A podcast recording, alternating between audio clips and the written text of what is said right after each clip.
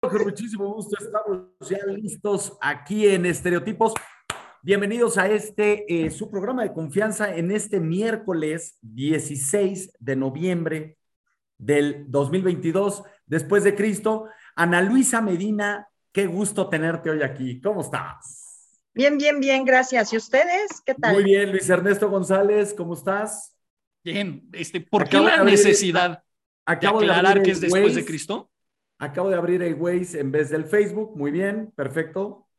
Pero, pero resuélveme mi duda, ¿por qué aclarar después de Cristo? O sea, alguien podría tener la duda. Hay personas que no saben, hay personas que están, están pensando en otras cosas. Ay, mira qué bonito. Bueno, a lo mejor en este país ya vamos a empezar en vez de utilizar el, el DC, a lo mejor hoy ya podemos hablar, por ejemplo, de vivimos en el 4 AM, DA, después de Andrés. Ok. Entonces, a lo mejor la historia de México tiene un antes de Andrés y un después de Andrés. no, yo no quiero hablar de ese pendejo, ¿Por, por, qué favor. mencionamos esas cosas? No quiero hablar de ese güey. No quiero Sí, hablar de a ver. Mira, ya está con nosotros Paula Ponce de León, que el otro día tuve en serio el privilegio de conocerla. Me Hola, dio Paula. mucho gusto. Este, también Está ya nos está nosotros. viendo Ligia Rebeca Barroso. y Lorena nos- Torres, hola Lore, ¿cómo estás? Lorena Chompi, Torres, Chompi, Leti. Leti Este también. programa está dirigido a las mujeres el día de hoy. No, no, no sé por qué se han conectado puras mujeres hoy, pero. Porque son inteligentes. todas. Ya lo sé. Podemos decir que las mujeres inteligentes nos están viendo.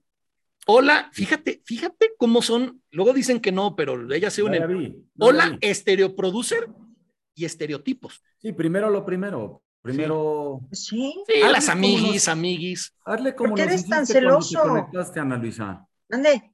Hazle como nos hiciste cuando te conectaste. Sí, ¿cómo pusiste las manitas? Como que se te engarrotaron los dedos. Te O sea, dieron, como que te dio este. Ajá. sí, como que las dos manitas hiciste una seña muy rara. ¿La podrías repetir? Sí, sí, hice, hice una seña con, con, con mis dos manitas, Obscena. Como de engarrotamiento, Obscena. Sí. porque este par, el día de hoy en especial, más que los otros días, me han estado molestando mucho. Entonces se lo Ah. ganaron. Es, Nah. Lo tengo que decir así, es muy feo que lo tenga que decir al aire. Hoy Ana Luisa está mintiendo al aire. Está diciendo mentiras. Es, es muy feo, pero alguien lo tiene que decir. O sea, no podemos seguir viviendo en un mundo de fantasía. Este. Pero hoy Ana Luisa nos está diciendo mentiras porque no la hemos molestado. Y voy a decir por qué básicamente no la hemos molestado. Porque si no contesto los WhatsApps, no puedo molestar. Claro, yo sí contesté, pero contesté correctamente. Y Oiga, contestaste correctamente. Rápidamente, antes de recibir a nuestro invitado el día de hoy, que este, yo creo que ya está a punto de conectarse, esperemos que Sí. esto pase. Al caer. Eh, ajá. Este, yo quiero comentar dos temas. El domingo pasado, la marcha fue un, eh, la marcha en defensa del Instituto Nacional Electoral fue una cosa de verdad muy buena. Qué bueno, me dio mucho gusto haber ido, me dio mucho gusto haber visto a tantísima gente. ¿Como más éramos 12,000? 10,000, 10 mil, éramos 10 mil. Este, no paremos, por favor. No, no fue esa marcha nada más. Síganle, escríbanle a sus diputados, este, Senadores. díganles, díganles que, que exigen que el INE se conserve. Es el último bastión de nuestra democracia y es súper, súper importante Qué bonito hablas. que, que se conserve. En el tema número dos, el domingo empieza el Mundial de Fútbol, no va a ir nadie, nadie lo va a ver, a nadie le importa, pero el martes juega México contra Polonia, hoy perdió 2-0, 2-1 contra... Goloskis, metageremos Goloskis. Sí, sí, sí. Hola Luis Domenech, ¿cómo estás, carnal? Bienvenido Ok, a Estereotipos. Antes de que empiece el mundial, para que no luego digan que este, por el momento, por lo que va. Voy con Argentina, voy con Polonia y chance empata a Arabia Saudita y México no pasa. Está llegando nuestro invitado y antes de que discutan cualquier cosa, voy a recibir a nuestro invitado. Está Perfecto. con nosotros Eduardo del Villar. Perfecto, perfecto. Conectando, ya ven que la tecnología Sí, es. sí, no, ya vi, ya vi que se está conectando. Ahí está Eduardo ya con nosotros. Hola Eduardo, ¿cómo estás? Hola, muy bien ustedes. Oigan, Bien, bien. qué pena, de verdad, una super disculpa. No saben lo que me pasó, pero bueno, ya. ¿Qué te No. pasó? Cuéntanos. A ver, relájate, relájate, cuéntanos. ¿Qué te pasó? Me siento bastante mal, traigo como la garganta inflamada y me eché una siesta, pero a las 5 de la tarde dejé puesta la alarma para las siete y media, no sonó la alarma. Y hasta ahorita me levantó mi novia porque vio los mensajes por todos lados, entonces ya por eso No. corrí, perdón, perdón. Mira, No qué te preocupes. bueno, te voy a decir una cosa, qué bueno que tienes una novia tan al pendiente de ti, Presente. e- exactamente tan presente.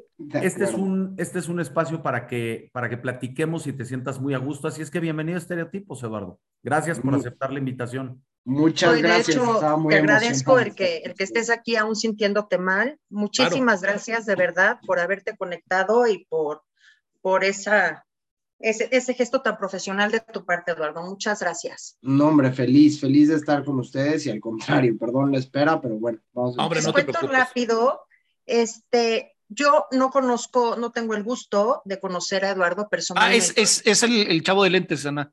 Es el que está Sí. aquí en, en el Zoom. personalmente. Ah, personalmente. Personalmente, dijo. Ok, pero hace algunas semanas sí tuve el gusto de ver un, un programa, un live por Instagram, por Instagram, y me pareció bastante, bastante importante lo que está haciendo Eduardo.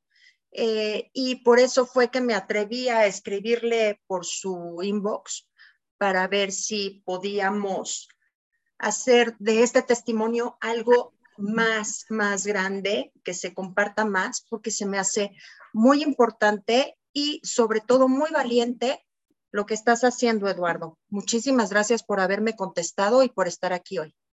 Con muchísimo gusto, gracias a ustedes por invitarme y por hablar de un tema que creo que hoy es tan importante en nuestra sociedad, para nuestros jóvenes, para los papás que nos escuchan, realmente para todos, ¿no? Para darle fuerza y, y voz a un tema que, que realmente es necesario estar al pendiente hoy en día. Totalmente de acuerdo, Eduardo. Yo creo que lo, lo importante es que este, este tipo de temas muchas veces cuando lo escuchamos es de la persona que cayó en las redes de, de la droga que sea, para no entrar ahorita en detalles, y que salió adelante. Entonces siempre es como, como esperanzador, ¿no? Como el cuate que sufrió un momento muy malo de su vida, pero salió adelante.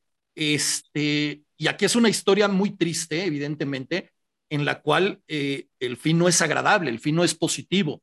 Y lo positivo es que tú has tomado esta experiencia y en vez de, de, de dejarla nada más en un momento de tristeza, de alguna manera darle la vuelta y decir, bueno, que a los demás no les pase lo mismo, ¿no? Claro, y al final darle una voz al que ya no tiene voz, ¿no? Porque pues, hay muchas posibilidades mientras vivas, pero ya que no estás viviendo, pues ya no hay mucho que hacer, ¿no? Como comentas. También comentas una parte de los testimonios que en efecto son muy fuertes de gente que ha pasado por el tema de las adicciones y ha logrado darle un giro a su vida, pero yo creo que el tema de las adicciones nunca es un camino bueno, aunque le hayas podido dar un super giro a tu vida, ellos mismos te lo comentan, que si pudieran volver a empezar o si pudieran volver a hacer algo, no hubieran tomado nunca ese camino por más que los hubiera llevado a donde están parados el día de hoy. Nada más también dejaría una diferencia en donde mi hermano realmente no era un adicto, ¿no? O sea, mi hermano había experimentado con estos chocongos alrededor de unas tres, cuatro veces y creo que esto es lo peligroso. Mi hermano tampoco consumía otras sustancias, no, no, era, no consumía marihuana, o sea, y si llegó a consumir, llegó a consumir, consumir ocasionalmente, recreativamente, como hoy tantos de nosotros lo hacemos sin saber las condiciones, ¿no? Pero yo tengo una duda. Me, me, gustaría empezar con, un, con una pregunta, porque me confieso, un, a lo mejor es porque mi rango de edad ya no es tan, este, ya no estoy tan joven. Este rollo de los chocongos eh, es, o sea, digo, cuando yo estaba mucho más joven, pues se, acostumbraba muchísimo a hacer brownies con marihuana, hoy se sigue haciendo, se siguen vendiendo, de, incluso en Estados Unidos hay muchísimos lugares donde ya lo venden legalmente, pero este tema de los chocongos es bastante nuevo, por decirlo de alguna manera. Eh, de hecho, nuestro equipo de producción estuvo investigando y conseguimos incluso un menú de una, de una persona, bueno, de una, no sabemos qué es, de alguien que vende. Este, pero ¿nos puedes explicar un poco el antecedente del, del, chocongo? O sea, ¿de dónde sale o por qué sale? ¿Quién lo está consumiendo hoy día? Antes de pasar ya al, al testimonio de tu hermano, por favor.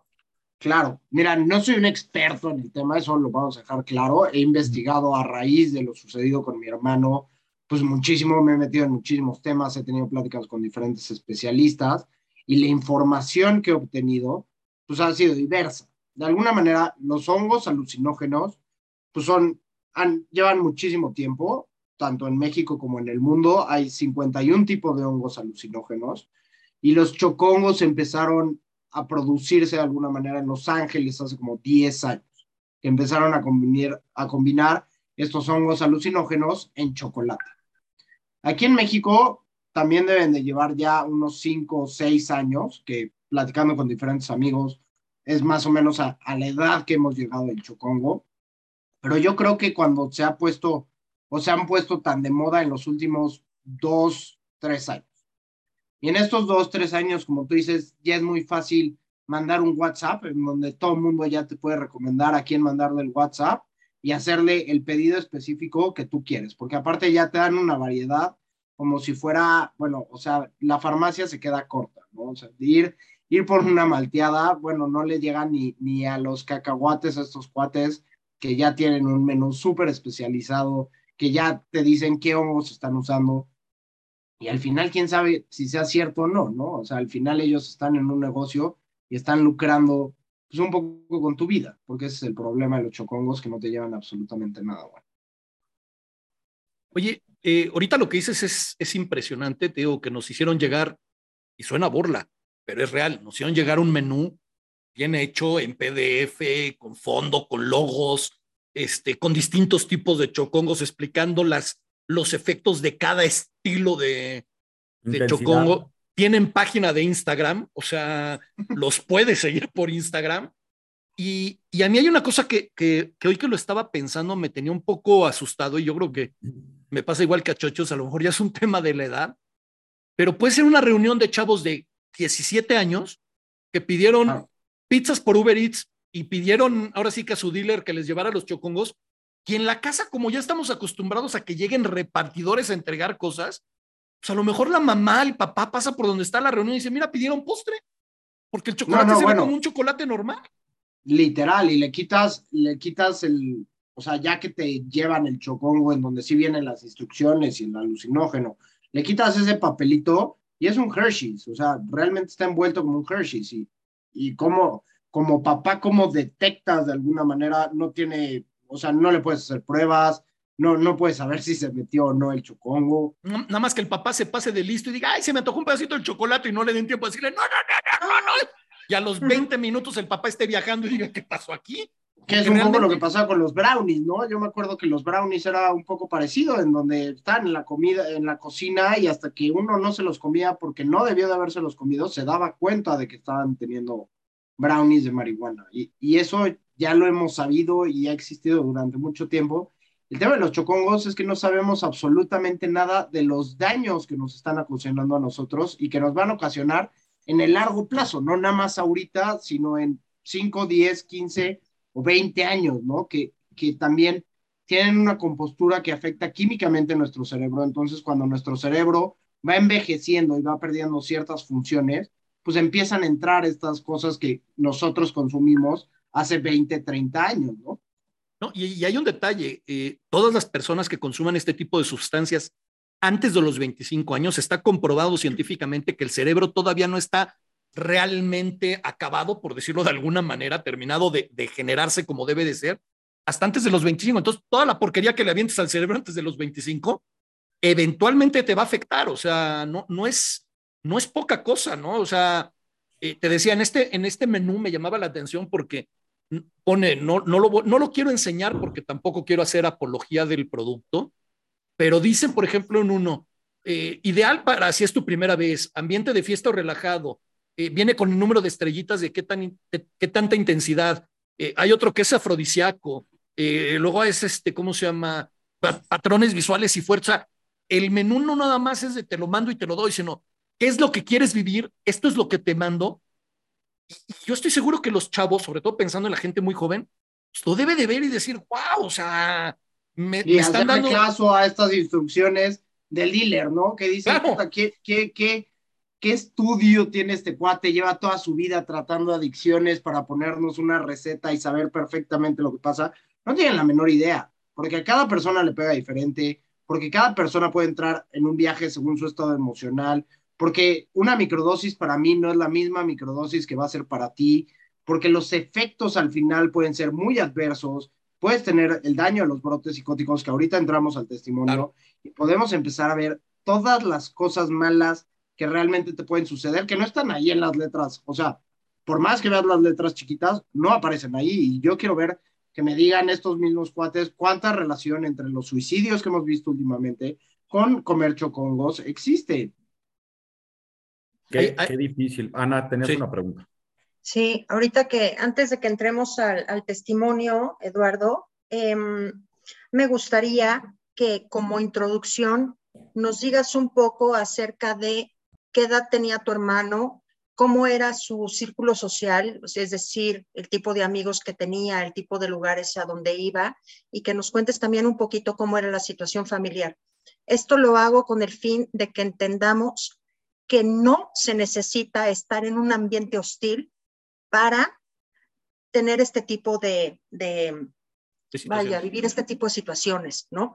Entonces, que, que, ahorita que entremos al testimonio nos des como una, una pequeña idea, ¿no? De lo general de, de, la vida de tu hermano para que podamos entender la importancia que es que como papás sepamos qué es lo que pueden llegar a consumir nuestros chavos y ver de qué manera podemos llegar a darnos cuenta, sé que es difícil, pero ver como de repente poquito de, señales de, de, alerta para, para poder, dado caso, actuar.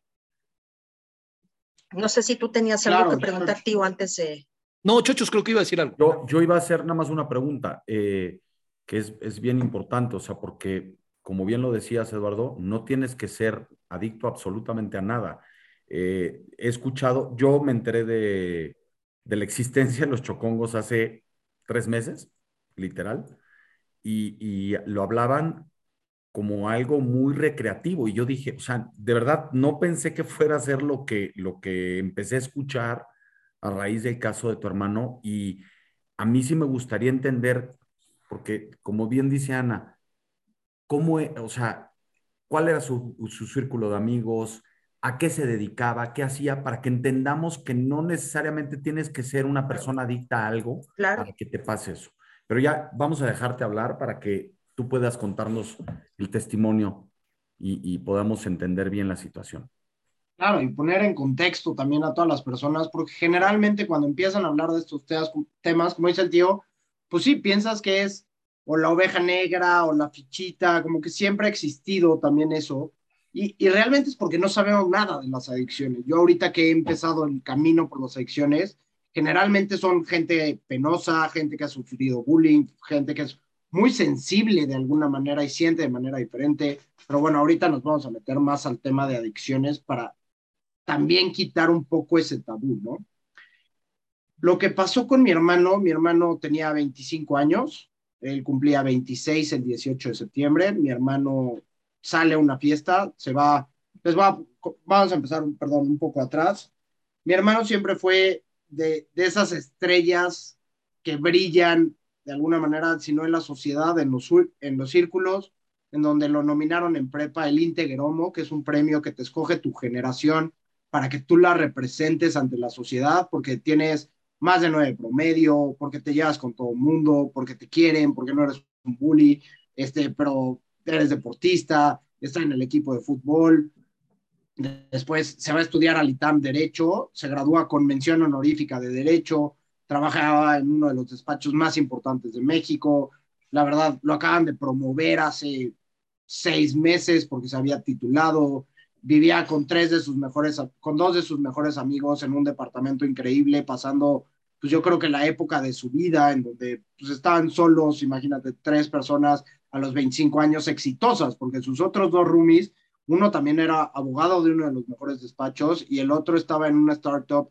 en donde era pues, un ambiente trabajador, exitoso, en donde tú llegabas un miércoles, no es como que estaban teniendo la fiesta, no, o sea, los veías cada quien en su oficina, pues bien, bien, ¿no? O sea, no, no, nunca hubo una alarma, nunca hubo algo diferente, siempre, siempre estuvo ese camino fijado para ellos, y un poco también que me preguntan cómo es la bolita de mi, de mi hermano, pues es, es una bolita de 24 amigos que se llevan desde que tienen 12 años, siempre ha sido una bolita súper fuerte, súper unida, que ha estado en muchísimas cosas juntos. Ahorita también para este proceso han sido un ancla tanto para mí como para mi mamá, como para ellos, entre ellos mismos, ¿no? Y han, se han movido, han estado haciendo cosas, se han estado informando acerca de muchísimos temas, están haciendo un grupo de apoyo. O sea, son gente excepcional realmente, en donde pues, también les gustaba la fiesta como todo mundo y como a ti, se empezaron a enterar de los famosos chocongos que son para cosas recreativas y en donde el grupo de mi hermano es similar al, te diría que al 90% de los demás grupos, ¿no? No, no, no había algo más ahí. Y entonces cuando tienes este tipo de información atrás, mi hermano pues no, no era drogadicto, nunca había probado tus drogas, vamos a llamarle cocaína, heroína, este, etcétera, etcétera. Eh, había probado los chocongos en tres o cuatro ocasiones. Ayer estaba hablando con los amigos de mi hermano, en donde ellos mismos me comentaron que pues, únicamente los habían probado en tres, cuatro ocasiones. Y eso es lo malo, que, que con esas tres o desde la primera puedes acabar tu vida. Estás jugando al final una ruleta rusa. Y lo que pasó con mi hermano es que fue una fiesta, él estaba tomando, fue a cenar con sus amigos y en la cena con sus amigos, todos se comieron, bueno, algunos eran como 10 y vamos a poner de que 7 se comieron un chocongo. Y al final mi hermano es el único que sale de esta casa o de este ambiente y se va a una fiesta. Me marca, yo lo escucho, sonaba un poco angustiado, no, no podía conectar bien las ideas y lo alcanzo yo en la fiesta. En la fiesta él me pide, pues se nota que no está a gusto, pero para mi sorpresa yo pensé que iba a estar mucho peor de como estaba. Yo pensé que era un poco más por el alcohol, en donde ya estás borrachísimo y no, no puedes pensar, no puedes mover, no puedes hacer absolutamente nada. Y la verdad es que no. Mi hermano se podía mover perfecto, podía caminar perfecto, si no tenía esa misma coherencia y esa habilidad de hablar y le costaba un poco expresarse, pero fuera de eso, yo lo veía normal. Y cuando me dijo, vámonos a mi departamento, dije, claro que sí, vámonos a tu departamento, ya terminaste de estar. Pero tampoco vi nunca una alarma como para quedarme yo en su departamento y, y cuidarlo, ¿no? Y esto es lo peligroso de estas sustancias que cuando entras a un brote psicótico, que es lo que nos explicaron, porque bueno, para terminar un poco el cuento, mi hermano lo dejamos a las 2 de la mañana, a las 3 de la mañana hace diferentes llamadas con amigos, me vuelve a marcar a mí pensando que era mi papá, como que había una especie de desconexión. Luego vimos videos en donde él subía y bajaba las escaleras, en donde se quitaba la ropa, en donde no se sentía gusto, en donde se veía que algo le estaba pasando. Y después a las 6:16 de la mañana, él deja un mensaje en su celular en donde pone nada es real, le toma un screenshot, deja su celular, sus lentes y se avienta de un piso 22. Se pueden imaginar pues, realmente toda la escena de, después, del día siguiente, en cuanto me marca su roomie a las 7 de la mañana para contarme los eventos, la tragedia. El imaginarte esto es un shock total, en donde, como les acabo de decir, mi hermano era esta joya y esta esperanza y este ser humano que, lo que proponía lo alcanzaba y que lo hacía de manera correcta, que haya tenido un episodio así fue fuertísimo en nuestra casa. O sea, no lo crees, no, la verdad es que pensábamos que era una mala broma, que, que no iba a pasar. Y todo el camino me acuerdo que yo haber salido de mi departamento pensando en todas las posibilidades menos en esa posibilidad, ¿no? Como que no entras en un shock completo con la realidad y obviamente cuando ves a tu hermano, pues, que sí es él que realmente pasó, pues bueno, se te parte el corazón como, como no tienes una idea, sientes lo que nunca antes habías sentido. Oye, Eduardo, comentas que tu hermano iba a cumplir 25 años, me parece, el 18 de septiembre. Tenía 25, iba a cumplir 26. 26. Eh, ¿Esto cuándo sucede? ¿Es este año? Este año, el 10, el 10 de septiembre, de hecho. Y, el 10 de septiembre. antes de, de, su cumpleaños. Nada antes de su cumpleaños. El 10 de septiembre, el Día Internacional del Suicidio. Aparte. No, bueno. Además. Ahora. Además. Déjame, eh, y a lo mejor no sé si, si, lo que voy a decir, y, lo digo con todo respeto, Eduardo, sobre todo ahorita que hablas de este tema de, del Día Internacional del Suicidio. A ver, evidentemente, si lo viéramos como de definición, diríamos que tu hermano se suicidó porque él se aventó.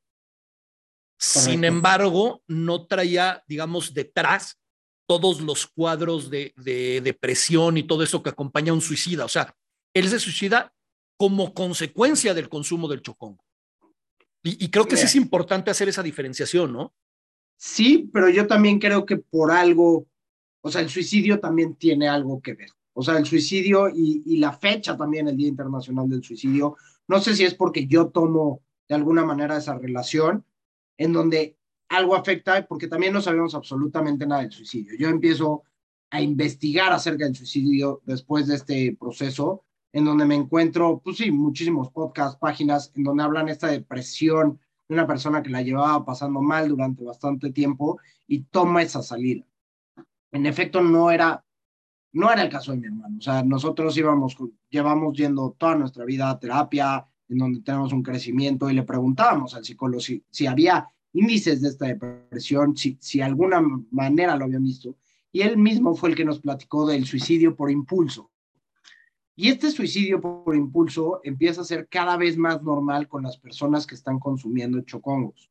Tristemente yo ya platiqué con varios casos similares en donde la persona se sale de su realidad y ese es el brote psicótico y entonces pasan este tipo de accidentes. Pasó en, pues, ha pasado varias veces. No, no quiero decir nombres hasta que ellos no, no hablen ni alcen la voz, pero es un evento cada vez más normal que tenga que ver el chocongo con el suicidio. Algo tiene que tener atrás, estoy completamente de acuerdo, no es lo único porque siete personas comieron el chocongo y solamente una se aventó por un piso 22, pero pues, ahí, ahí tienen las matemáticas, una de siete, ¿no? O sea, eh, jueguen ustedes. claro, pero, pero así como dices, de estas siete personas, eh, habría que ver, como dices, ¿no? De, de los siete que la consumieron, tu hermano se fue a una fiesta.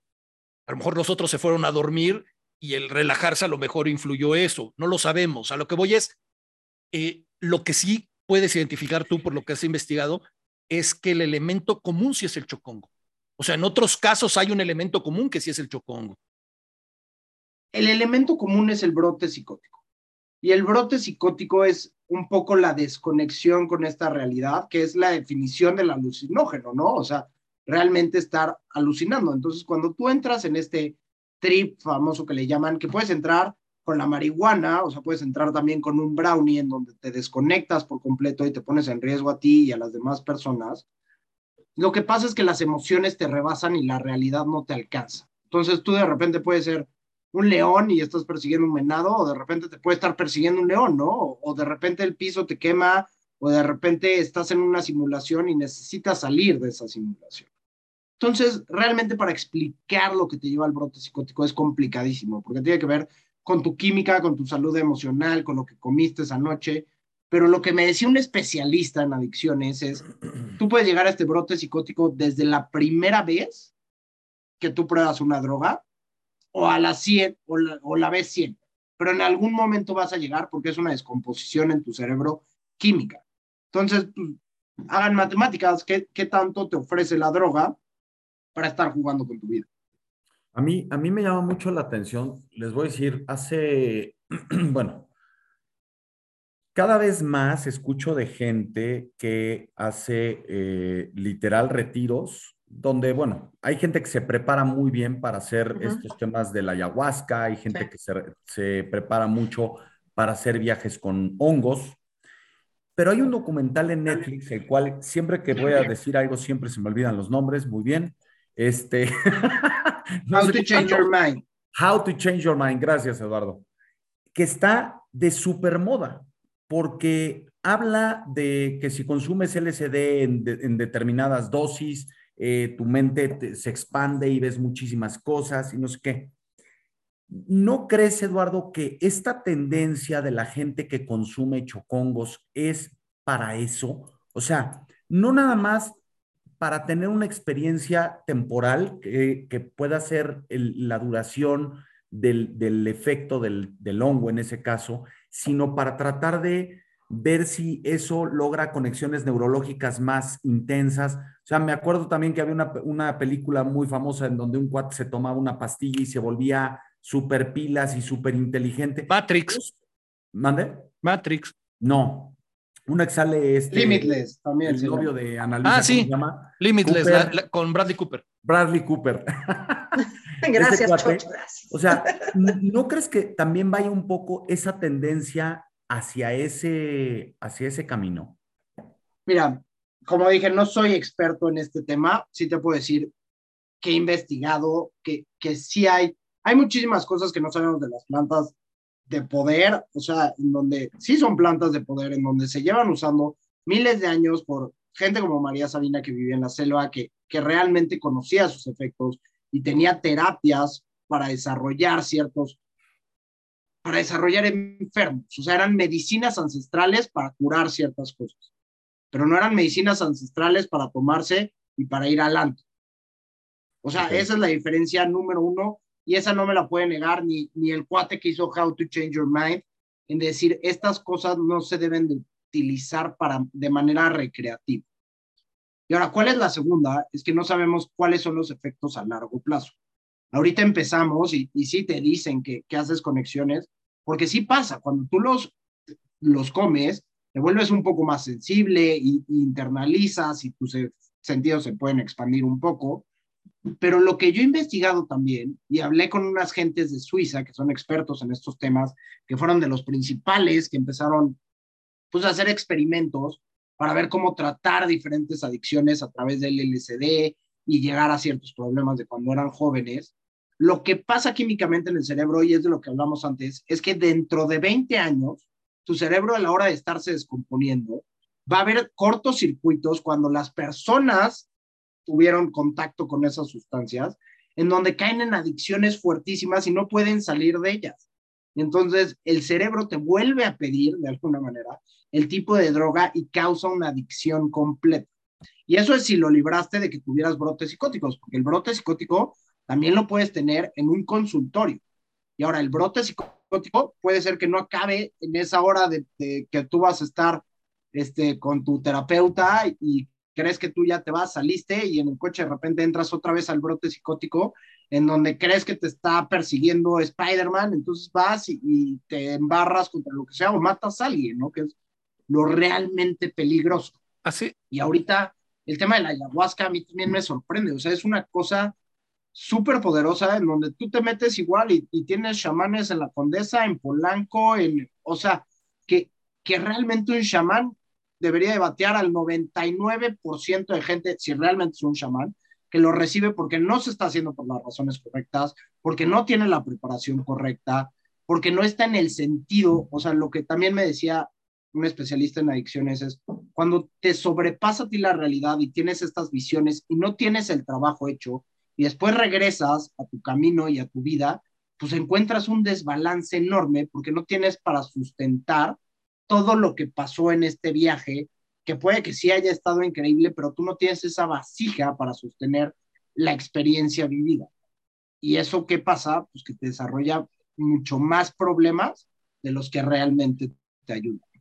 Mira, hay, hay algo que me, me, me, gustó mucho cómo lo expresabas hace rato, Eduardo, y es eh, una dosis, vamos a pensar en un cuadrito de chocolate, ¿no? Como lo decías, como si fuera un Hershey's, lo dividimos en cuadritos, un cuadrito de chocolate, que digamos que sería una dosis. No es lo mismo esa dosis para ti que para mí, que para Ana o que para Chochos. Yo estoy más gordo, a lo mejor me hace menos efecto, voy a decirlo por la masa, o a lo mejor me hace más efecto porque en la química que tengo en el cerebro está más dispuesta. Entonces, el, hijo de, perdón, Ana, eh, lo voy a hacer, el hijo de puta que lo vende, se le hace una dosis y le vale gorro quién la va a tomar, cómo la va a tomar y en qué circunstancias la va a tomar, sin entender que mi química cerebral es totalmente diferente a la del cuate que está al lado de mí. Y como dices, a lo mejor tu hermano, qué pena por utilizarlo como ejemplo, pero, pero al mismo tiempo creo que es, el testimonio es importante. Habías dicho, pues, mi hermano a lo mejor lo había consumido tres veces y por eso la cuarta dijo, no hay bronca. Lo que pasa es que él no se esperaba, evidentemente, tener ese brote en la cuarta. O sea, a lo mejor la primera vez hubiera sido una experiencia muy mala, no, no a este nivel, nunca hubiera vuelto a consumir ninguno. Y a lo mejor hay gente que nos está viendo y lleva consumiendo los seis meses o un año o lo que sea, y dice, no, a mí nunca me ha pasado, pero no sabemos si mañana le puede pasar. O sea, al fin y al cabo, lo expresaste muy bien, es una ruleta rusa. Claro, y, y son muchísimas cosas. O sea, viene no nada más por tu masa muscular, sino también viene por tu herencia genética, de alguna manera, Claro, tu disposición que tienes a las adicciones. Claro. Viene también por lo que comiste ese día. O sea, puede ser que algún elemento de lo que comiste y las sustancias es química, todo es química y cómo se disuelve en tu cuerpo y entonces se alinea con cierta cosa que comiste y entonces te pega de una manera mucho peor de lo que realmente estabas esperando, ¿no? Claro. Y en efecto, o sea, yo creo que los dealers, pues así que digas que, que interesados están en ¿Qué que preparados? pases- No. No, para nada. o sea, ellos eh, tienen un negocio que cada vez es más rentable, como vieron ustedes, tienen PDF, página de Instagram. El repartidor que llega lleva el mejor coche que el tuyo, ¿no? O sea, dices, brother. O sea. Ana. Ibas a preguntar algo, ¿no? Sí, este, comentabas justo en el, en el testimonio que cuando viste a tu hermano, lo viste un poco diferente a que si hubiera tomado. Cuéntanos un poco cómo podríamos darnos cuenta, ya sea con amigos o en mi caso, que ya tengo hijas adolescentes que empiezan a salir a fiestas, reuniones, antros, etcétera. ¿Cómo podemos diferenciar entre un happy o un ya estoy más jarra a un consumió algo? Y la otra pregunta, Eduardo, para no interrumpirte, es que me gustaría saber si de entre todo lo que has investigado con estas personas de Suiza y, y- y con psicólogos y con diferentes especialistas, si ya sabiendo que se consumió esta, esta droga o alguna otra, ¿hay alguna manera de, mm, de bajar la, ajá, de bajar, así como en el alcohol hay diferentes tips, que si el suero y que si el café y que si hacerlo vomitar, etcétera. Para este tipo de sustancias también, ¿podemos hacer algo que contrarreste los efectos? mira, son dos preguntas increíbles que me encantaría tener la respuesta y entonces se acaban los problemas y así salvamos a nuestro cuate. El tema es que es muy complicado. El tema es que, por ejemplo, el caso de la marihuana, el caso de muchas otras drogas, saber que la persona está en drogas, es muy difícil diferenciar entre si está en alcohol, si está en chocongos, si se metió algo más, porque, como dije, no, no hay análisis y tú tampoco tienes un antidoping en tu casa para cada vez que lleguen y, y a ver qué te metiste. Yo creo que ahí nos tenemos que ir mucho más atrás al tema de la salud emocional, de la comunicación con nuestros hijos, de saber qué es lo que está pasando en sus vidas, de tener una apertura y una comunicación mayor e información, ¿no? Para que si ellos van a tomar sus decisiones, que al menos sean decisiones más conscientes.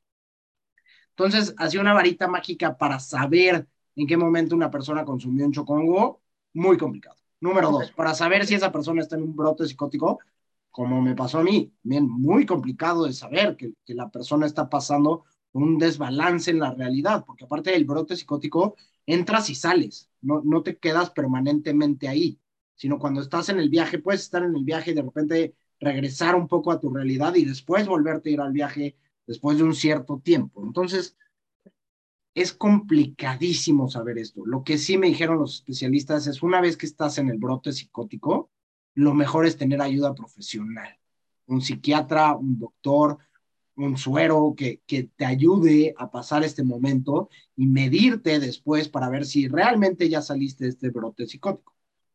El problema con los brotes psicóticos es que una vez que ya tuviste un episodio así, es muy fácil que vuelvas a tener un segundo. Y, a ver, esto, esto también es importante. Lo que dije de Suiza son personas que experimentaron durante mucho tiempo en muchas sesiones y por eso las llevaron a, la adicción en algún momento, aunque ya las habían dejado de usar.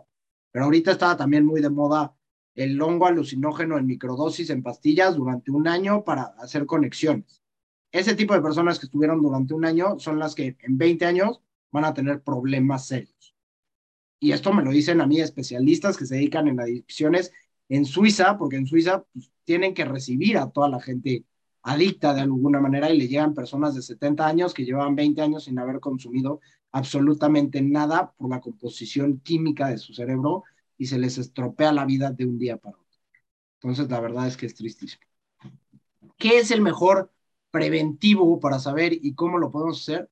Pues empezarnos a preguntar cuál, qué es nuestra salud emocional, cómo verla, cómo estar en contacto con nuestros sentimientos, por qué realmente estamos utilizando estas sustancias, ¿no? O sea, ¿por qué se supone que si estamos en lugares recreativos necesitamos meternos estas cosas para pasarla bien. Y ahí yo creo que es toda la información que no tenemos acceso, que las drogas lo que nos dan es excesos de dopamina. Y como tú decías, con el alcohol, pues café o suero o hay diferentes maneras, creo que tampoco nunca nos enseñaron a cómo consumir el alcohol de una manera correcta y cómo hacer uso del alcohol y no llegar al abuso del alcohol y después pasarnos a las adicciones. Y ahí me explicaron una regla que se me hace fundamental y luego unos boletitos, en donde la regla es no más de cuatro por noche, no shots, no en días seguidos y no más de tres veces por semana. Y mientras tú sigas esta regla, nunca vas a cambiar al abuso y nunca vas a llegar a la adicción. Tú únicamente te vas a quedar en el uso porque es una cuestión química de cómo lo está disolviendo tu cerebro.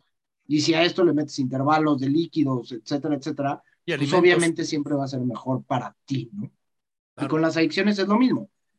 Si tú en el alcohol, pues vamos a decir que tienes mil boletitos cuando naces. Y esta analogía a mí me fascinó, ¿no? Me dan mil boletitos de, de una rifa de tickets. Pero yo, porque tengo problemas genéticos en mi familia en donde ha habido alcoholismo, en donde ha habido falta de litio, en donde ha habido depresión, pues mis mil boletitos de entrada se me van en 500, porque es más fácil que yo llegue a tener una adicción. Y entonces yo ya tengo esos 500 boletitos. Y yo cada vez que abuso de la sustancia, me, o sea, cada vez que no cumplo esta regla y me meto shots y me meto más de cuatro y me pongo hasta las chanclas, pues pierdo un boletito. Y obviamente entre más alto sea el abuso, pues más boletitos voy perdiendo. Y también viene la parte de la salud emocional y por qué estamos acercándonos a la sustancia. Y es diferente cuando tú te acercas a la sustancia para estar más contento y en forma recreativa y en una fiesta, a cuando estás deprimido y quieres olvidar ciertas cosas. Y entonces tomas para bloquear ciertos sentimientos y ahí el efecto es por dos, porque estás perdiendo dos boletitos cada vez que lo haces así. Y al final lo que estás haciendo es acabarte los boletitos y llegar a una adicción, que es lo realmente complicado también con el alcohol, con la marihuana, más súmale toda la parte del brote psicótico, más súmale que las sustancias te llevan de la salud mental a los trastornos, a los trastornos depresivos, a los trastornos de ansiedad, a los trastornos límite, que hoy en día también los estamos viendo por todos lados y tienen una conexión muy fuerte con el abuso de las sustancias. Oye, Eduardo, yo quiero, yo quiero preguntarte una cosa, Eduardo. Eh, este, este testimonio que nos estás dando de tu hermano, eh, creo que es bien importante que lo, bueno, que se comparta a nivel, pues yo creo que a nivel de, de gente mucho más joven, en preparatorias, en secundarias, en universidades, porque, bueno, primero porque es una moda, es una tendencia y, y, pues es difícil, de, es difícil de evitar. Yo te quería preguntar, después de este triste tristísimo momento para ti, para toda tu familia, ¿hubo alguna consecuencia? O sea, eh, entiendo, digo, que es muy difícil encontrar la raíz de dónde salió esto, etcétera, etcétera, pero como ustedes están tratando de hacer algo para evitar que siga la proliferación de páginas en Instagram o de gente que esté vendiendo este, este tipo de productos como si fueran literalmente dulces. Exacto. Pues mira, ah, por eso estamos aquí, realmente. O sea, estamos dándole voz. Y a ver, yo lo que sí no creo es en la prohibición, porque de alguna manera yo también fui adolescente, yo también fui joven, y la prohibición no, no va. Entonces yo creo que es un poco más la concientización. Y en efecto, me han buscado de muchas prepas, de muchos lugares, y he ido a dar pláticas y me fascina, ¿eh? De verdad, tuve mi primera plática con jóvenes de prepa y salí, bueno, feliz de la atención que me dieron, de que algunos alumnos me escribieron y con que le haya servido a uno, ¿no? Que un poco cuando yo empecé este camino, antes de, la entrevista en Instagram, yo no estaba muy seguro si hablarlo o no, estaba un poco nervioso y fui a hablar con una especialista en adicciones, Paulina Herrerías, que de verdad me ayudó muchísimo en este proceso y me dio muchísima claridad, en donde me dijo con que salvemos una vida, que me recomendó el cuento, el cuento de El Salvador de Estrellas, se llama que se lo recomiendo, léanlo, es un cuento hermoso, increíble, y te lo echas en tres minutos, o sea, no, no, no te tardas más de eso. Y con salvar una vida, tu objetivo de vida ya está cumplido. ¿no? Y creo que eso me llegó a mí muchísimo y dije, pues vamos por esa tirada. Y ahora que lo veo y que me lo piden tanto y que cada vez es más, pues creo que no nada más es una vida, son varias. Y creo que la gente quiere esta información y quiere estar más consciente, porque yo al final, como les digo, no, yo no les voy a prohibir absolutamente nada, no soy sus papás, no soy la policía, no estoy eh, abogando por las leyes y metiendo a narcotraficantes a la cárcel, no. Yo lo que estoy haciendo es concientizar de las cosas que pueden pasar, de cómo las drogas afectan en nuestro cerebro, para al final darles a ustedes toda la información para que puedan tener una decisión más consciente. Básicamente es el objetivo que yo estoy tratando de hacer. A, mí, a mí lo, que, lo que me gusta de, de, de lo que nos platicas, Eduardo, es, si me permites decir este término, lo humanamente que lo haces.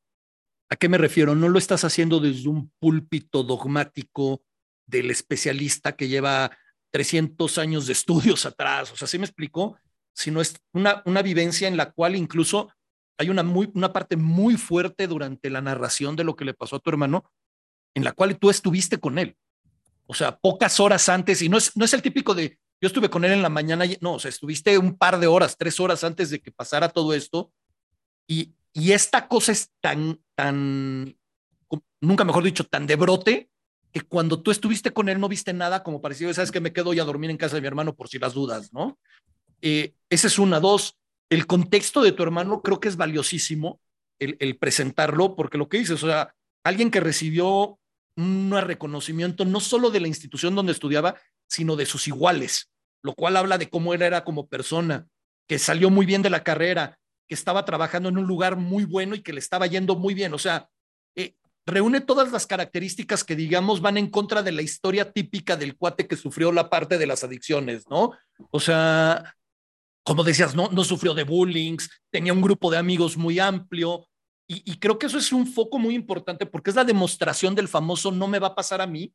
Es de sí te puede pasar a ti, le puede pasar a cualquiera. O sea, le puede pasar a alguien como era tu hermano o le puede pasar al pobre chavo que le llevan haciéndole bullying desde los últimos 15 años de su vida y que cree que el escape puede ser el, el chocongo. Algo que, y perdón que lo vuelvo a preguntar porque de verdad me tiene impresionado esto. Estamos hablando de que lo de tu hermano fue el 10 de septiembre, el día del suicidio. Y, y perdón la pregunta, el 10 de septiembre del 2022. Correcto. O sea, estás hablando de hace dos meses. Correcto. Y, la verdad, a ver, vamos a tus preguntas que creo que están muy relacionadas entre sí y vamos a ver por qué. La parte humana y la parte de la fortaleza también tiene que ver muchísimo con la vida de mi hermano, de alguna manera, que me, me empuja, me da fuerza, que la vida de mi hermano habla mucho más que su muerte, de alguna manera, y brilla mucho más que la forma en que murió. Entonces, por ese sentido, nosotros no tenemos ninguna culpa, ninguna vergüenza, al contrario, queremos llegarle a todas las personas que podamos para prevenir y ayudar.